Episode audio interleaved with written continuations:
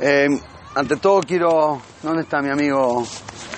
Sin mencionar nombres, eh, quiero agradecer de en serio a todos los que se esforzaron eh, personalmente, como, como dice el Rebe la expresión, con su cuerpo, con su alma y con su, y con su dinero, aquellos que hicieron esfuerzo para, para que podamos estar juntos y para que podamos compartir y estudiar y avanzar y crecer. Eh, la verdad que como hace Hashem las cosas es muy interesante. Le comenté a algunos esta semana que Hashem, más que creador, yo le digo creativo, como le gusta a veces mover las, las piezas del ajedrez de diferentes maneras, pero bueno, Baruch Hashem, cada una de las movidas, después si las mirás bien, te das cuenta que, que, ten- que estaban buenas y tenían sentido y servían para algo que no te esperabas. Eh, entonces, nada, muchas gracias, muchas gracias. La verdad que estoy emocionado, ya me agarra, me agarra la melancolía que me voy mañana. Pero bueno, ves a Tashem va a haber otra, otra vuelta. Vamos nosotros para allá con Sí, totalmente. Sí, vengan ustedes, vengan ustedes que es más cómodo. Alguien me preguntó el otro día, uno de los Talmidim relativamente, no, no nuevo, pero relativamente nuevo, me preguntó si tuvieras que resumir o definir el inien de tu, no sé, la cuestión de tu shiurim, si tuvieras que definir tu estilo, ¿cómo, cómo, ¿en qué palabras lo pondrías?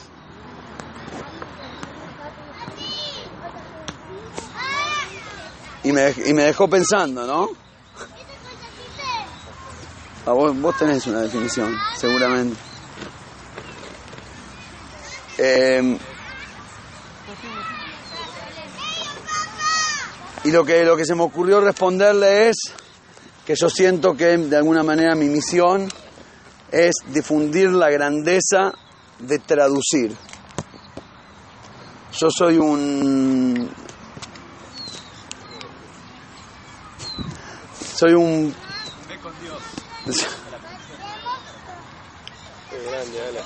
Muy bien, muy bien. Sí, sí. Hacía falta.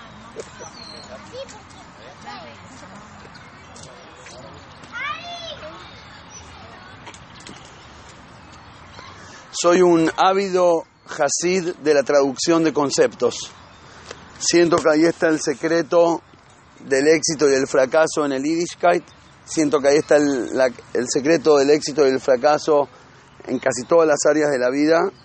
Muchas veces veo claramente que, el, que, el, que un proyecto, una pareja, una familia o un proyecto de Teshuvah, de vida, de Yiddishkeit, dependen 98%, y, y lo digo así, hago una gran apuesta, de atreverse a traducir los conceptos. Y no dejarlos, hablábamos el otro día de no respetar, de no respetar la, la palabra divina, sino atreverse a, a- a aprenderla, debatirla, entenderla, cuestionarla, buscarla. Y a eso llamo traducir, interpretar. Quiero compartir con ustedes uno de los maíces más revolucionarios y fuertes de, de la historia hasídica, que todos los que tienen barba de más de 2 milímetros ya lo escucharon, y todo el que pasó más de 20 minutos en un Bet seguramente ya lo escuchó. Pero de vuelta, muchas veces no nos atrevemos a traducirlo el maíz, entonces el maíz se queda ahí, ah, mira qué lindo el revés, che, y quedó ahí. Y si te atreves a traducirlo tiene mucho significado y te puede cambiar la forma de que miras la vida. Lo que pasa es que la mayoría de los maestros solo saben hacer copy-paste y los pocos que saben traducir no confían en la capacidad del público. Entonces lo dejan ahí y dicen por las dudas, haram, si lo traduzco demasiado, por ahí puedo generar eh, consecuencias negativas porque la gente no tiene la capacidad de interpretar. Es lo que pensaban los, los sabios originales cuando se empezó a revelar la Kabbalah, que el pueblo no puede, y después como se reveló en Hasidut, no, que la gente simple no puede, y siempre menospreciando al Yehudi simple, terminaron por, en un principio, a escatimarse la profundidad y la belleza de la Torah, y más adelante terminaron por casi hacer que se extinga. porque, porque lo único que quedó fue el formato chato y aburrido, a quien la mayoría de esos judíos simples, que no son tan simples, son más profundos que lo que los maestros pensaban, dijeron, no, si es así no es para mí. Y por eso, bueno, vamos a, basta de cháchara y, y lo voy a decir, y que, y que sea lo que Dios quiera. Sí, sé. Ah. Uy.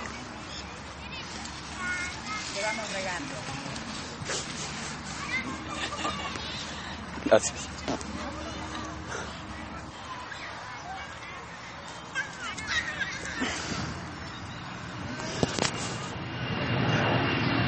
Al alterre.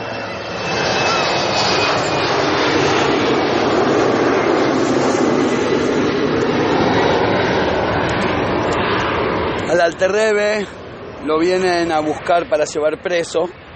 250 años atrás aproximadamente, el primer rebe de Jabal está difundiendo las enseñanzas de Hasidut y como toda persona que quiere hacer algo con sentido, todo el mundo se le tira encima.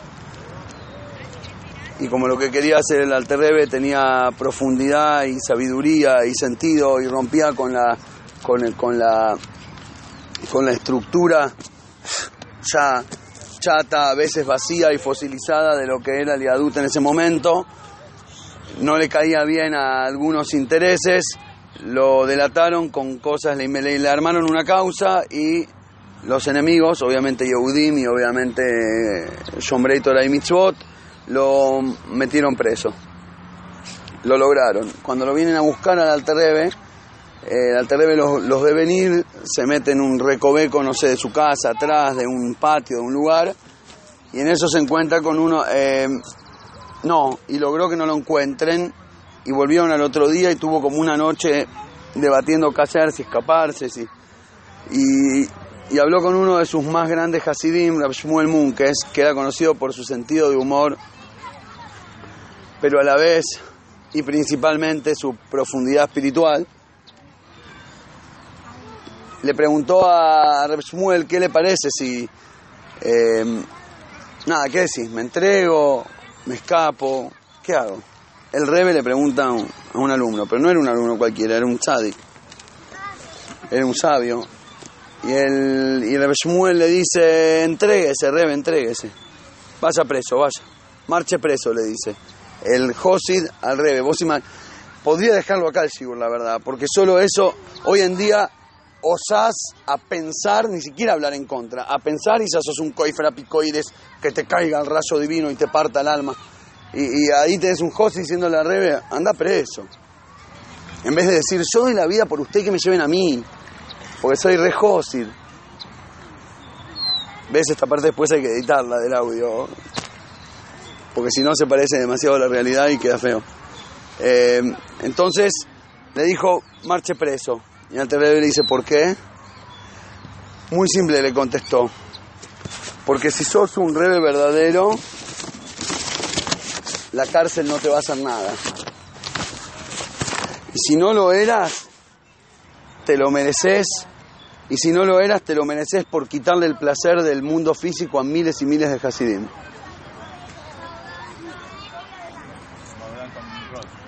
¿Ah? ¿Lo escucharon ese maíz? ¿Lo conocían? ¿Entienden lo que significa? Va de vuelta. Si sos un rebe verdadero no te va a pasar nada. Es decir, si el mensaje es real y si lo que estás haciendo es un shlihus de Hashem y si estás yendo para adelante con la cabana correcta, esto es un, una yerí del Echoy de Jalí, es un descenso en ara de un ascenso superior. Eh, lo que no mata engorda y de alguna manera vas a terminar saliendo mejor. Es decir, jugate, arriesgate, tirate a la pileta y vas a salir bien, te conviene. Nos conviene, le conviene al Hasidut y al mundo judío. Y si no sos un rebe de en serio, y ya vamos a llegar a,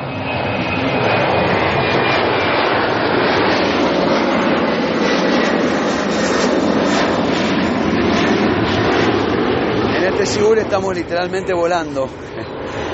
Si, si llegás, y ahora vamos a analizar qué significa ser un rebe en serio, pero si no lo eras, entonces la verdad te lo mereces. Andá preso porque... En otras palabras, si es espiritual está bueno y si es material te recabe. ¿Por qué? Porque le, le quitaste el placer de la vida mundana a un montón de gente. Porque hay un montón de gente que está haciendo un sacrificio para vivir de esta manera. Porque hay un montón de gente que se está jugando a hacer jumbrot, a no disfrutar de los placeres materiales, a, a- a no tener una, una vida reconfortante a nivel eh, físico y civil, no agarrar el auto para ir a pasear un sábado, por ahí para ustedes no tenga mucho valor, pero cuando no tenés domingo el sábado es impagable. ¿Entendés? Y hay mucha gente en Israel que le cuesta y no puede cumplir Shabbat porque el, el sábado es el único día que puedes pasear. Mucha gente que cumpliría si no fuera por eso. Es difícil. Entonces, y, y- y la otra mitad de la población que sí lo cumple es un, es un esfuerzo en serio, es un sacrificio. Y comer cayer en, en, en- un país a donde vale el doble.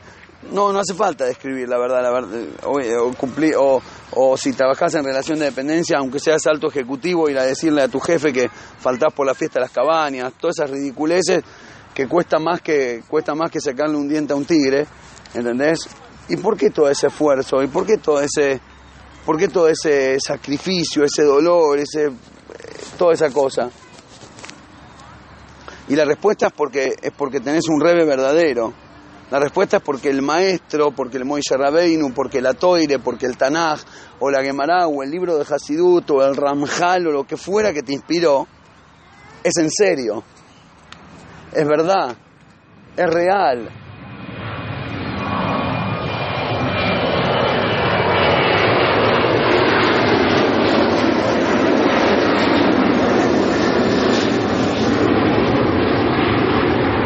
Estamos con alta frecuencia hoy, de, alta frecuencia de vuelos. La única contra del lugar. No, pero está muy bien. Te va inspirando de a poco. ¿Y para qué? ¿Para qué todo el esfuerzo? ¿Para qué todo el...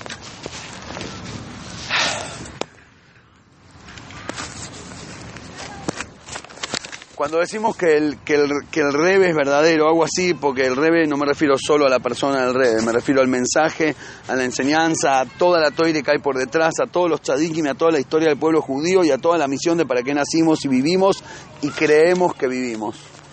Todo eso es verdadero. Y cuando digo todo eso es verdadero, tiene dos sentidos. Y ya lo saben, si me escucharon más de tres, tres minutos ya lo saben, tiene dos sentidos. Está el sentido de la verdad de arriba para abajo, el sentido de la verdad de abajo para arriba. De arriba para abajo es que cuando haces una mitzvah te conectás con el infinito y eso lo verás el día que vayas al Gan Eden. Punto. Terminó ahí y sea como sea, lo hagas como lo hagas, es así, es absoluto, es verdad. Y con cada mitzvah y con cada esfuerzo que haces para cumplir la voluntad de Hashem, te conectás con el infinito. Hoy no se nota, a los 120 lo notarás. Punto. Esa es la verdad de arriba para abajo.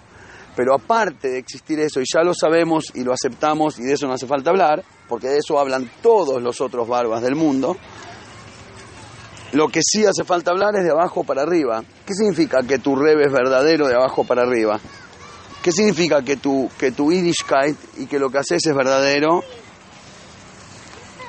Y como toda cuestión, y como toda cuestión,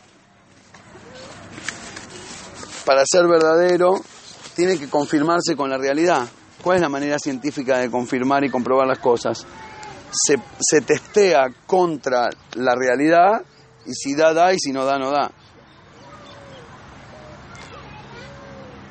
Y hay de alguna manera un test científico para ver si tu Yiddishkeit es verdad o no.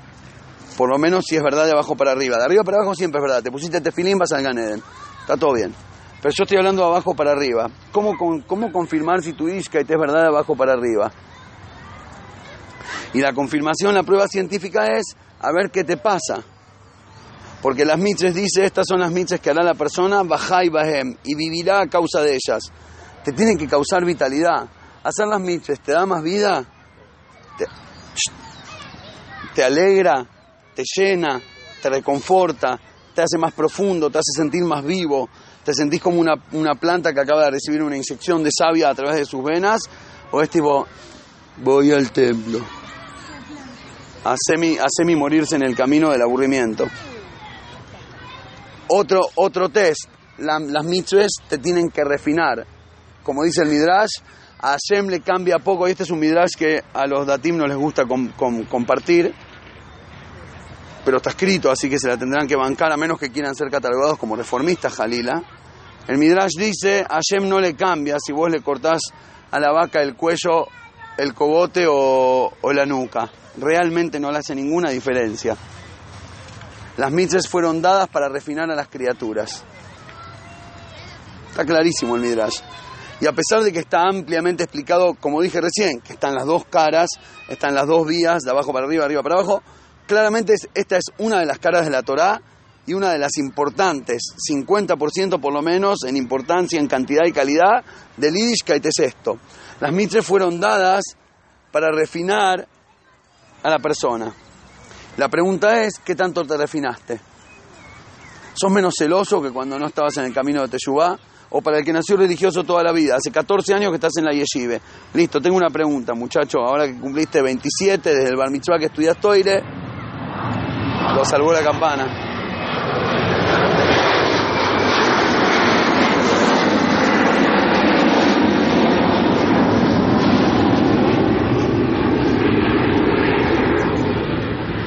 Ah. Espero que no se queme, ¿no? Hace 14 años que estudias en la yeshive, perfecto. ¿Sos menos celoso? ¿Sos menos obsesivo, posesivo? ¿Sos menos tacaño? ¿Compartís más? ¿Sos más sensible con el prójimo? ¿Te ayudó algo en tu Benadam la Javeró? ¿Sos mejor persona? ¿Sos mejor Yehudí? Inclusive Benadam la Makom. ¿Tenés alguna, algún alguna percepción de la grandeza de Hashem? ¿Tenés algún sentimiento de amor a Hashem? El, el temor a Hashem es, es temor a la conveniencia que podés perder si no le haces caso o temor a Hashem. Todas esas son pruebas científicas. Es claro, a ver si te sirve o no te sirve. ¿Te está funcionando o no te está funcionando?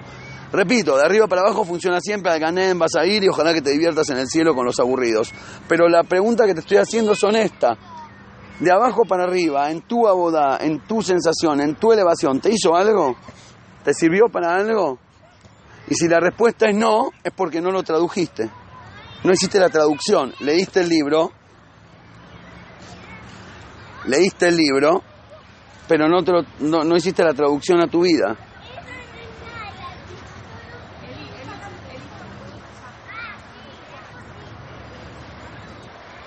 No lo llevaste hacia adentro. Y si esa es la realidad y la situación, tu rebe no es muy verdadero. De arriba para abajo sí, ya lo dije. Pero en vos de abajo para arriba no. Y si tu rebe no es verdadero, ¿con qué derecho? ¿Con qué derecho le sacaste la vida a una persona? ¿Con qué derecho tiene que cumplir Shabbat y reventarse? ¿Con qué derecho tiene que hacer esfuerzos? ¿Con qué derecho mandar a los hijos a estudiar Torah y no una carrera que le dé guita? ¿Con qué derecho sacarle a alguien la, la posibilidad de tomarse un vaso de naranja y salir a correr a la mañana en Palermo el sábado en vez de ir a rezar? ¿Con qué derecho? Si igual no le sirvió para nada, si igual no se refinó, le sacaste el placer de la vida Gashmi a toda la gente y no, y, no hay nada a cambio. Eso es lo que le... Hola, no soy yo, ¿eh? lo dijo Rab Shmuel Munke. Yo nada más tengo los beitzim de traducirlo. Lo dijo el Josit del Alterrebe más grande. Podés discutirme si es la interpretación, pero pongo las dos manos en el fuego que esa es la interpretación. Podría dar ejemplos más prácticos, pero pero no sé si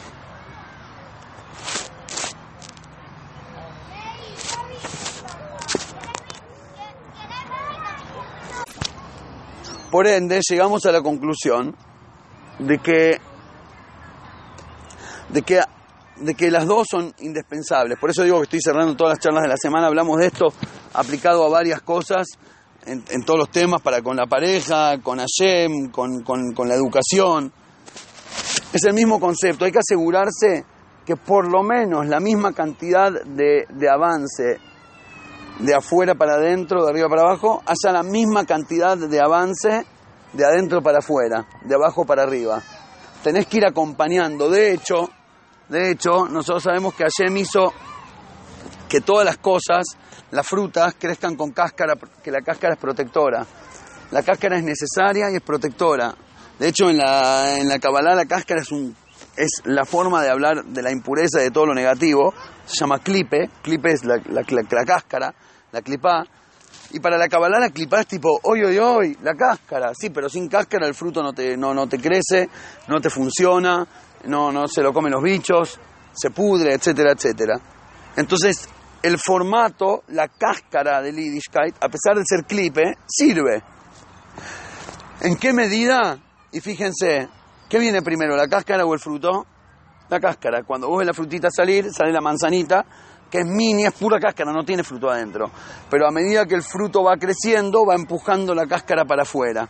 El proceso es crecer de adentro para afuera, crece tu amor a Shem, crece tu temor a Shem, crece tu kavaná, crece tu conexión, tu convicción, tu, tu, tu amor al prójimo, y, y como consecuencia va creciendo tu compromiso, eh, tu compromiso cascárico.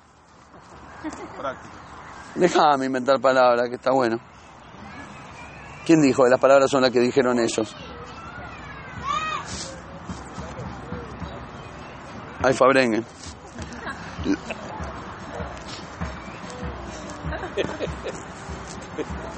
Por eso se confirma que las dos son necesarias. El crecimiento del fruto y como consecuencia el crecimiento de la, de la cáscara. Obviamente va a haber quien te diga que la dirección, que está bien, que es verdad que son las dos, pero la dirección correcta es al revés. Primero el crecimiento de la cáscara y después, como un extra, como un agregado, se le puede inyectar un poco de fruto adentro. Máximo te queda como una como un ¿cómo es? un sonajero, traca, traca, traca, que tiene mucha cáscara y poco frutito y te hace ruido. Y bueno, lo ves y su judaísmo hace ruido, hace ruido como un sonajero, pero bueno, alguito tiene adentro. Eso te lo pueden, me lo pueden discutir, ¿eh? Ya he pasado muchos años de discusión con grandes sabios, fabrengues enteros, y la discusión está y los, los dos lados tienen razón. Lo que sí están todos de acuerdo es que las dos son necesarias. Todos, hoy en día todos están de acuerdo, que la de adentro y la de afuera son igualmente necesarias.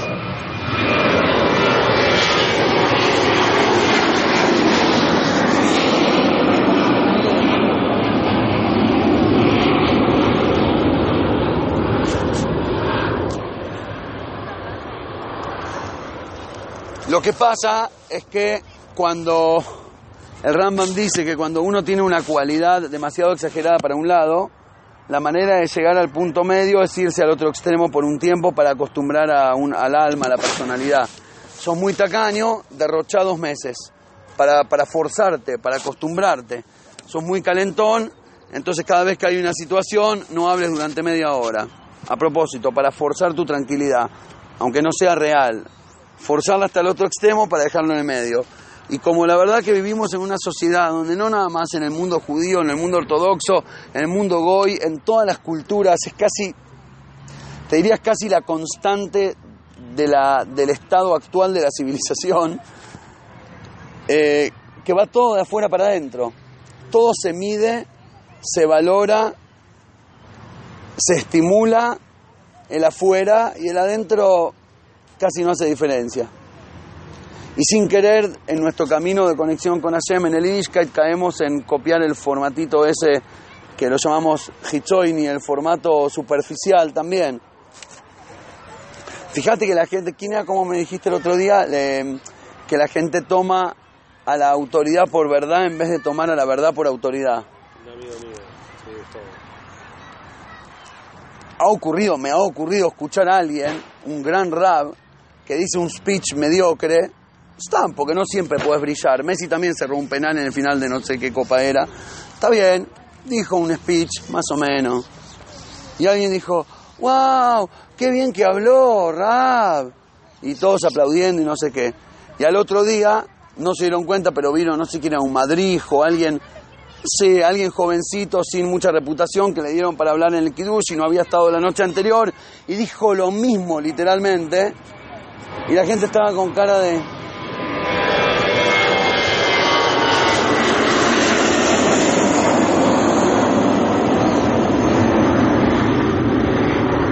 Y la gente estaba con cara de más o menos.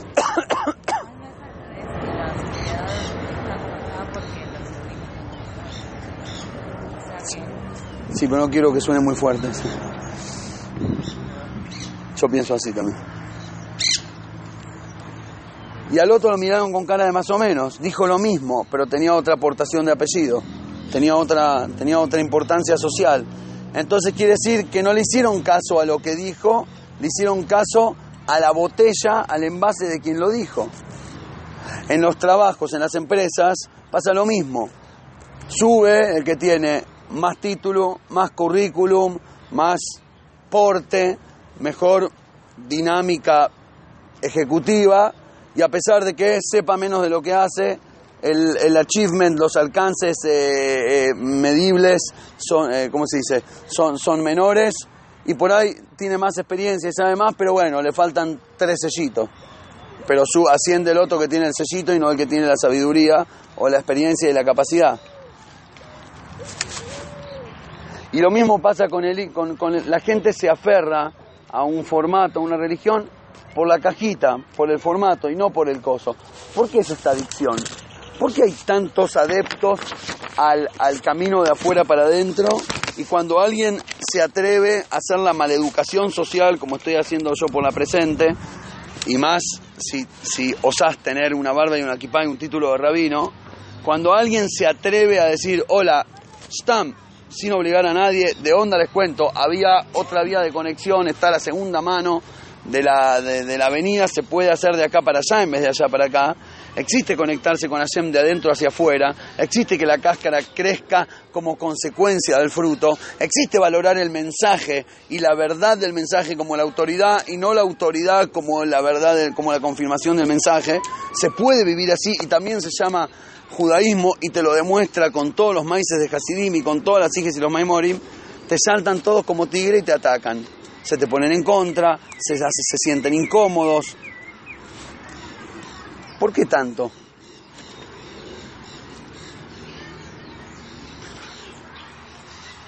No sé. La respuesta es que no sé. No, no era una pregunta para responder. Si era retórica. Lo que sí voy a responder es la respondo. intentaba, pero no quiero que tome mucho tiempo. El ser humano está hecho básico y en base a los sentidos básicos, que es olfato, visión y habla, son los valores primeros que, que evalúa. Y cuando se tiene que dedicar a pensar o a ver un poquito más por adentro es más costoso. Entonces lo más fácil y lo más rápido es agarrarse de los sentidos básicos de cualquier ser humano, cualquier animal o cualquier persona. Y en base a eso se sacan las conclusiones y queda todo más lindo y, Muy y bien, primera etapa concluida. muy bien. La, la parte, empezar por los chatos más fácil y la persona es... eh, ok, está bien.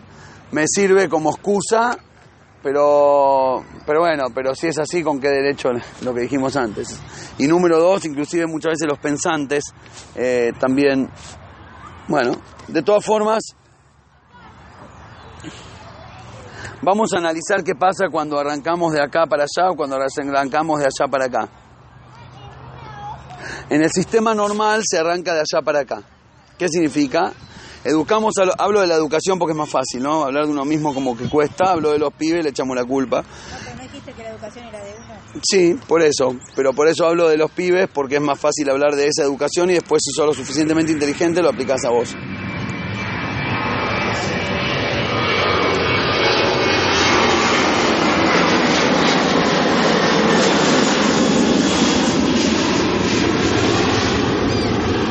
El sistema educativo, y más en el sistema educativo a donde hay un valor absoluto de las mises, educamos a los chicos, educamos a los chicos de la siguiente manera.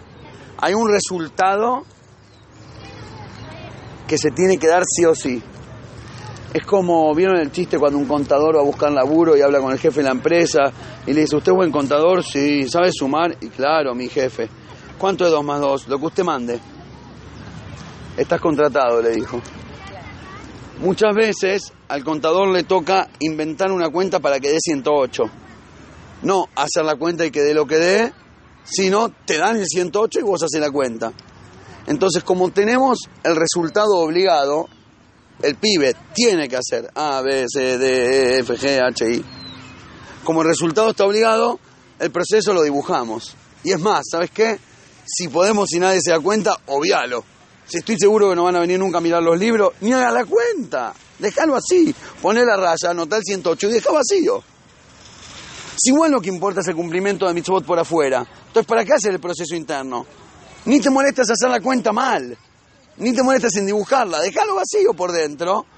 Igual por afuera está bien, tiene el formato, hace lo que tiene que hacer, va al miñán, usa pollera, va a la migra, hace lo que tiene que hacer, déjalo, ¿para qué?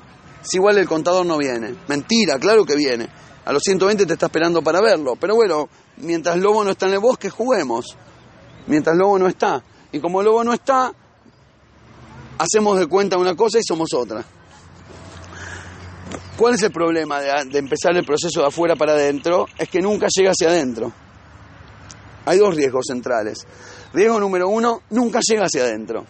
Decimos, mira, vos poner el 108, después hacemos la cuenta. Nunca terminan haciendo la cuenta. ¿Para qué la van a hacer si ya, si ya está el resultado? Entonces, en la mayoría de los casos, como ya cumplís y como ya haces las mitzvot y como ya estudias Torah y como ya haces todo lo, lo correctito, no te vas a molestar en hacer la búsqueda interna, no te vas a molestar en cuestionar cosas, porque igual ya lo estoy haciendo, ¿para qué me voy a cuestionar ahora? Es como casarte y después ponerte a mirar, che, me conviene, buena piba, ya está, ya te casaste, ahora mira la parte positiva. Pero con el Ishkait no es así, porque Hashem nos pidió que nos refinemos por dentro, como dijimos antes, que las mitzvot son para refinarse, tanto como nos pidió que las cumplamos por afuera. Entonces, pero el problema es que cuando empezás de afuera de la cáscara para la fruta, el problema es que después nunca hay fruta, queda como sonajero. Eso es número uno. Número dos, en la mayoría de los casos, el cumplimiento se transforma en el blindaje que te prohíbe la búsqueda interna. No nada más que no se da, te lo prohíbe. El compromiso literal te prohíbe la búsqueda profunda. Porque igual, no nada más ya estoy... Porque, porque si haces la búsqueda profunda, te podés enterar que tenés ciertos cuestionamientos adentro. Y los cuestionamientos van a ir en contra de lo que representas por fuera. Te va a poner en evidencia, te va a dejar en offside. Si el, si el, juez de línea se durmió, ¿para qué ir a despertarlo si quiero cabezar en offside? Entonces, ¿sabes qué? Cerremos la puerta para que no salga el fuego. Y terminamos haciendo toda la vida guardando la basura bajo la alfombra.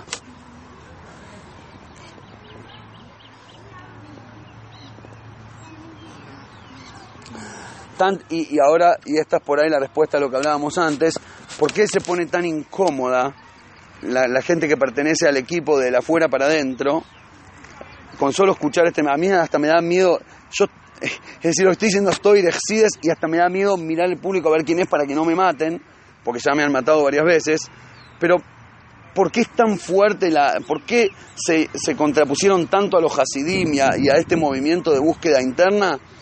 Porque tu búsqueda interna pone en evidencia mi vacío pone en evidencia que soy una, una armadura sin caballero la armadura está pero el caballero adentro se fue ¿Pero por qué? Porque no tiene respuesta el que... No, porque nunca se atrevió a buscar, porque no quiere buscar, porque si busca se da cuenta que está vacío de fruto y que tiene que rellenarlo. sabe. Sabe, sabe, todos saben. Todos saben porque todos se miran al espejo en algún momento de la vida, todos saben. Sí, no, para mí estancados que no se dan cuenta, estoy haciendo todo lo que ayer me pide. Bueno, el que está estancado no reacciona mal, cuando escucha esto se emociona. El que está vacío por dentro, cuando escucha esto, se enoja.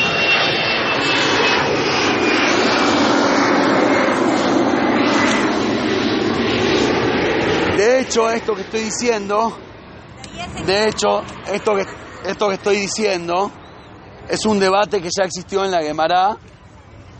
Es un debate que ya existió entre los jajamín de la Gemara hace un par de miles de años. Ya debatieron qué es más grande, si el estudio o el cumplimiento. En palabras del Talmud es Maase Gadol o Talmud Gadol. ¿Qué es mejor? Aprender, y aprender significa estudiar, nutrirse de adentro para afuera, cambiar tu mentalidad, desarrollar una conexión. Y cumplimiento es ponerle el énfasis en la vida a la acción. Y ya lo debatieron. Y se,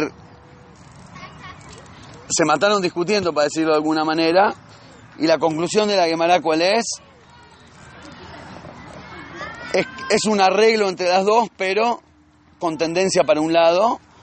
La Gemara lo arregla de la siguiente manera. Dice, Talmud Gadol Shemevili de Mase. El estudio es mejor, pero porque te lleva a la acción. Y escuchen por favor porque acá viene la explicación. El estudio es mayor porque te lleva a la acción. En otras palabras, no puedo decir la acción es mayor porque no te lleva al estudio. Empezar de afuera para adentro nunca te va a llevar a después cuestionarte y aprender. Pero empezar por cuestionarte y aprender te va a terminar llevando a cumplir. Yo lo viví, lo veo todo el tiempo. He estudiado con gente que viene a Shiurim a estudiar toire. Nunca jamás creo, si alguien se acuerda de lo contrario que me lo diga, jamás le dije a un alumno ponete equipá, ponete chichit eh, y mucho menos eh, usar eh, coerción y tipo "Ah, tenés que hacerlo y si no Dios te castiga. Jamás, jamás eh, usé el de afuera para adentro y todos solos terminan comprometiéndose en la acción mucho más de lo que, más de lo que me gustaría a mí, más de mi propio gusto inclusive. Porque cuando llenas el contenido, cuando hay Talmud, el Maasé viene automático. El problema de empezar del Maasé hacia el Talmud es que el Maasé no lleva nunca al Talmud. Entonces cuando tenés A no tenés B, pero cuando tenés B tenés B y A. Es cronológicamente. En la Seven Ishma es cronológicamente, no de importancia. En el tiempo, en realidad, repito, esa es toda la otra escuela, que está bien y tienen en qué basarse. Pero inclusive desde esta perspectiva, en la Seven Ishma es verdad a nivel tiempos. Y lo expliqué ayer, ah, vos no estabas en el Kiddush, lo expliqué ayer. Alguien vino al Jafetz Haim a preguntarle, quiero, Rabino, que me explique por favor cómo es este tema del cerdo, si es verdad que no se puede o si eso era porque en la época antes no conocían que la triquinosis y la mano en coche, le dio toda una explicación científica y le dijo, quiero que me lo responda con sentido común porque usted es un tipo inteligente, no con alajá. La alajá ya sé que dice que no, pero nosotros atrevámonos a cuestionar, ¿por qué? Y el Jofetz Haim le contestó, muy lindo, me encantó, dijo, estoy totalmente dispuesto a sentarme con vos todo lo que tarde y debatirlo y explicarlo. Tengo una sola preguntita. ¿Tu cuestionamiento es antes de comerte el Hazer o después? Y ahí terminó la charla. Si vos venís con una pregunta, la pregunta es válida en la toire. El camino de la toire es preguntar. Así empieza el judaísmo. Pesach se celebra haciendo que los pibes pregunten. La primera mitzvah que haces en la vida es preguntar de niño en la mesa de Pesach. Es decir, el judaísmo arranca desde las preguntas y desde el cuestionamiento. Abraham cuestionó al, al status quo de la creencia de su momento. Es la única religión, la única dogma basada en una eterna discusión de miles de años. Es maravilloso. El Ishkat es preguntar y discutir. Pero siempre y cuando primero tengas el compromiso. Si no te lo comiste y tenés las preguntas, sos un genio, debatamos todo el día. Si ya te comiste el cerdo, lo que tenés no es una pregunta, es una respuesta. Lo que estás buscando es una excusa. Entonces ahí ya no es válido. La excusa no es válida. Las respuestas no son válidas, pero las preguntas sí. ¿Se entiende? Entonces, para, en ese sentido es necesario e indispensable el nace antes del Nishma. Pero acá estamos todos gente que cumple mitzvot. Nos podemos atrever a, a, a nishmayar un poco la vida.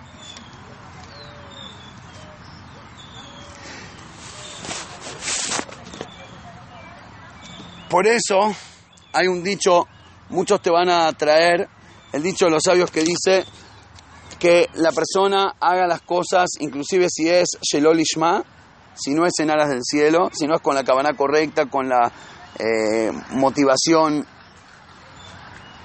eh, con la motivación profunda. Shemitov Shelol Ishma Bal Ishma, porque si lo hace sin las ganas, eventualmente vendrá las ganas. Parecería que te contradice el otro dicho que es eh, que, que, que del, que del Maasé no viene el Talmud, pero del Talmud sí, sí viene el Maasé. Como diciendo, vos hacés lo que... Hay un dicho en inglés, fake it till you make it. Es buenísimo. Tipo, hace- hacete el falso hasta que te termines, hasta, hasta que se termine transformando. ¿Eh? ¿Hasta qué? Hasta que te la creas, claro. Total. Fake it till you make it. Para, para, para, para. para. Tómate un mate. Si no me desconcentro. Y hay una explicación maravillosa del Rebe, maravillosa, que de vuelta hay que atreverse a traducirla. Varios, los barbas se la escucharon, y por ahí las chicas también, pero... eh, pero de vuelta, no te lo tradujeron, porque no se puede traducir, porque si no suena muy ay, ay, ay. Hay que dejarlo literal. Pero hay un dicho del Rebe que interpretado literal es cuchi y entendido es hiperpotente, súper.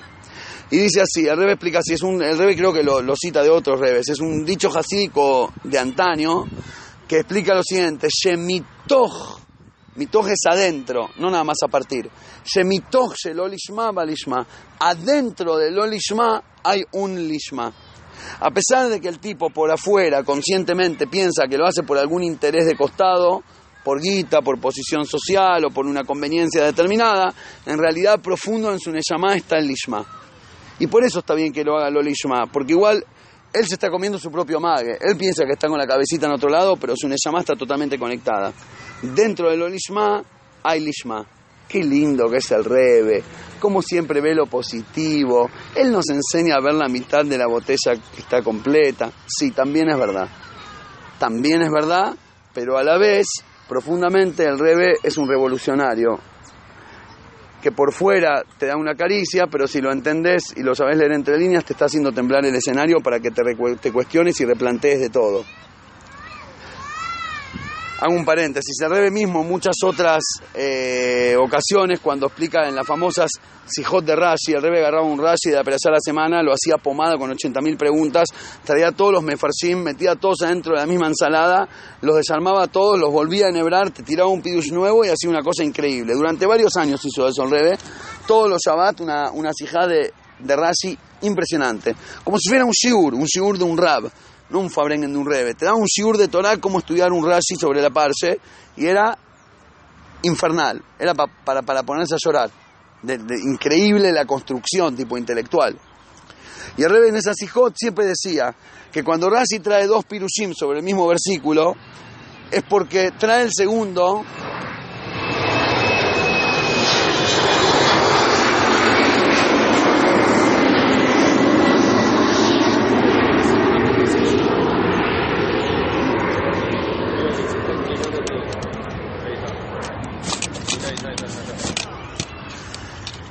Eh, cuando Rashi trae un segundo pirush es porque el primero no satisfacía 100%, no entraba con, la, no, no pegaba con lo literal del versículo, no daba. Está bueno, pero cierra en un 70%. Para eso te trae el segundo, porque no trae solo el segundo. Y por el segundo también le quedaba, le faltaban 5 para el peso.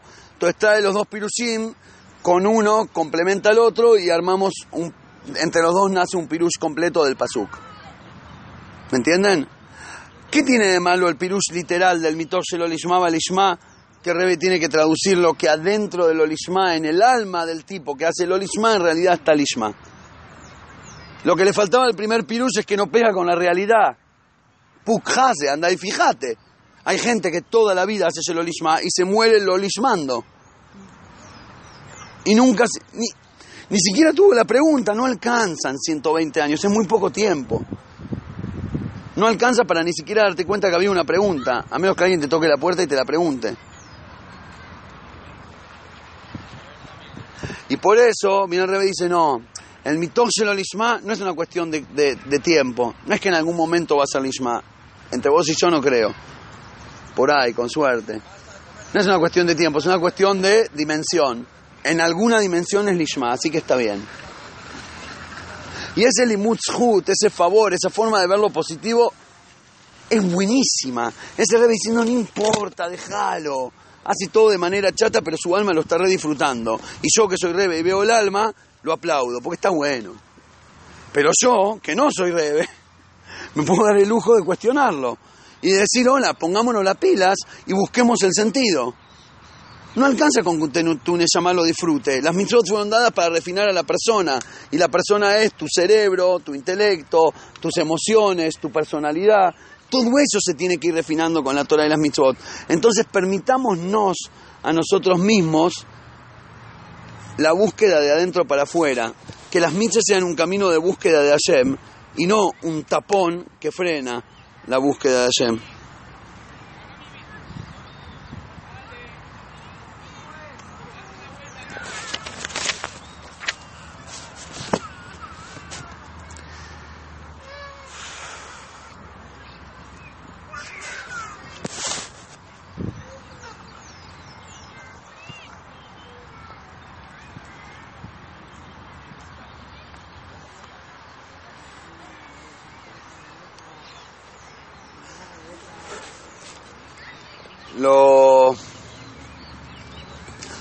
Verdad que hay mucho más para hablar, pero para resumir me parece que, que el concepto queda claro. Hace muchos años cuando, cuando todavía mandábamos saludos al Facha Martel. ¿Quién se acuerda? Te conté que en Córdoba me vino uno y me dice, yo a usted lo escucho desde que mandaba saludos al Facha Martel. Falleció el Facha Martel a la Vallalón. No sé por qué alguien metió el chiste al final de un show, saludos al Facha Martel y quedó... Ah, la-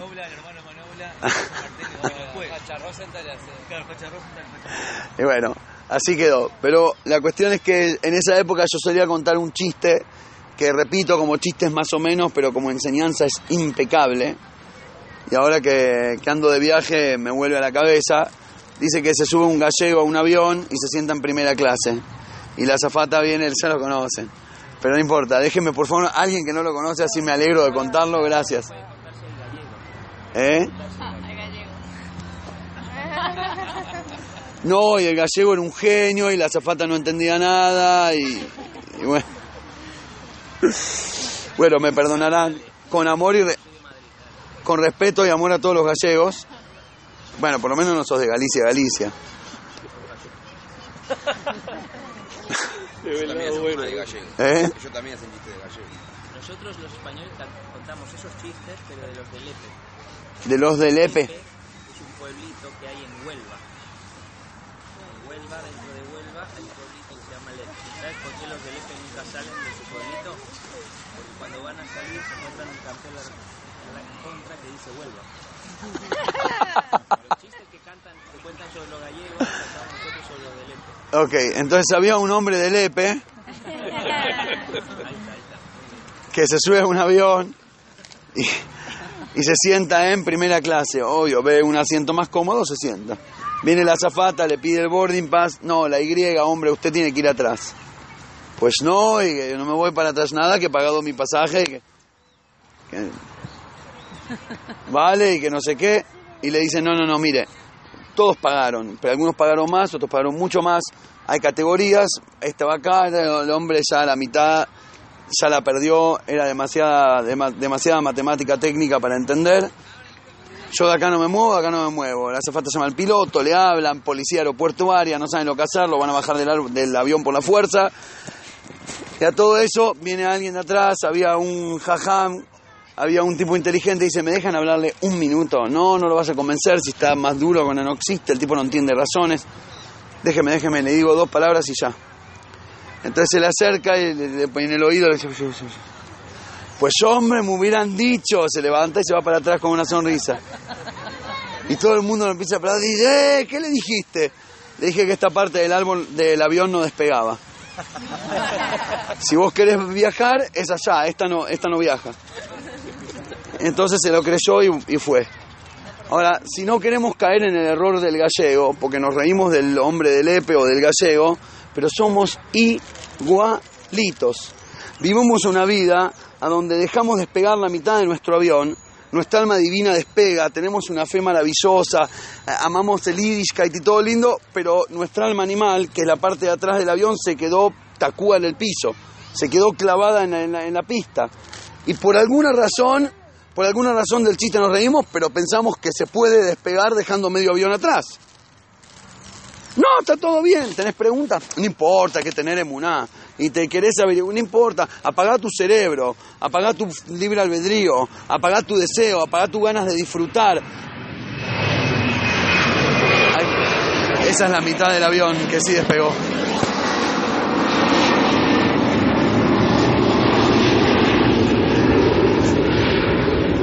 Y en ese avión, en el asiento 34, estaba nuestro amigo Manuel. Manolito, Manolito. ¿Quién se acuerda de Manolito?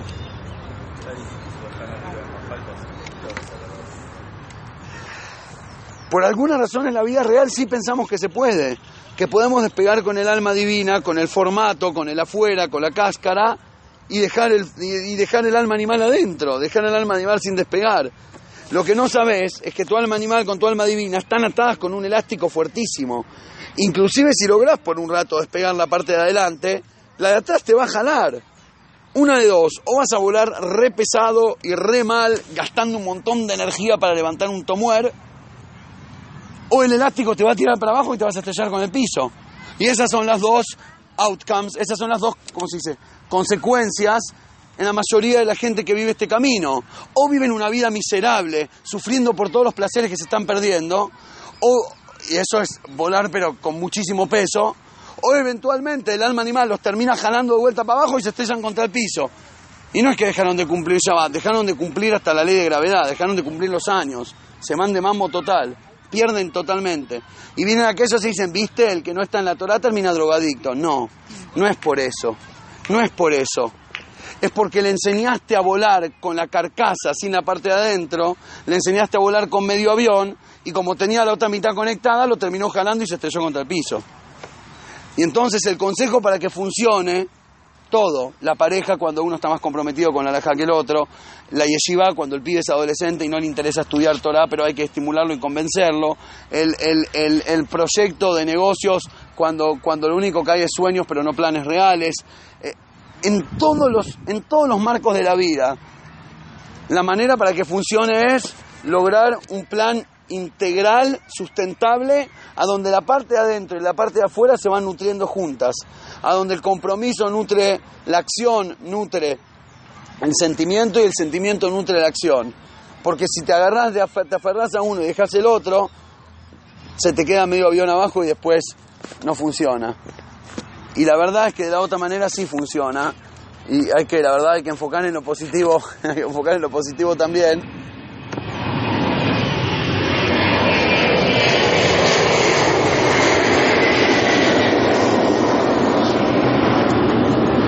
Aquí, para concluir, me atrevo a sonar, como me dijo un amigo el otro día, a sonar como vendedor de Toyota.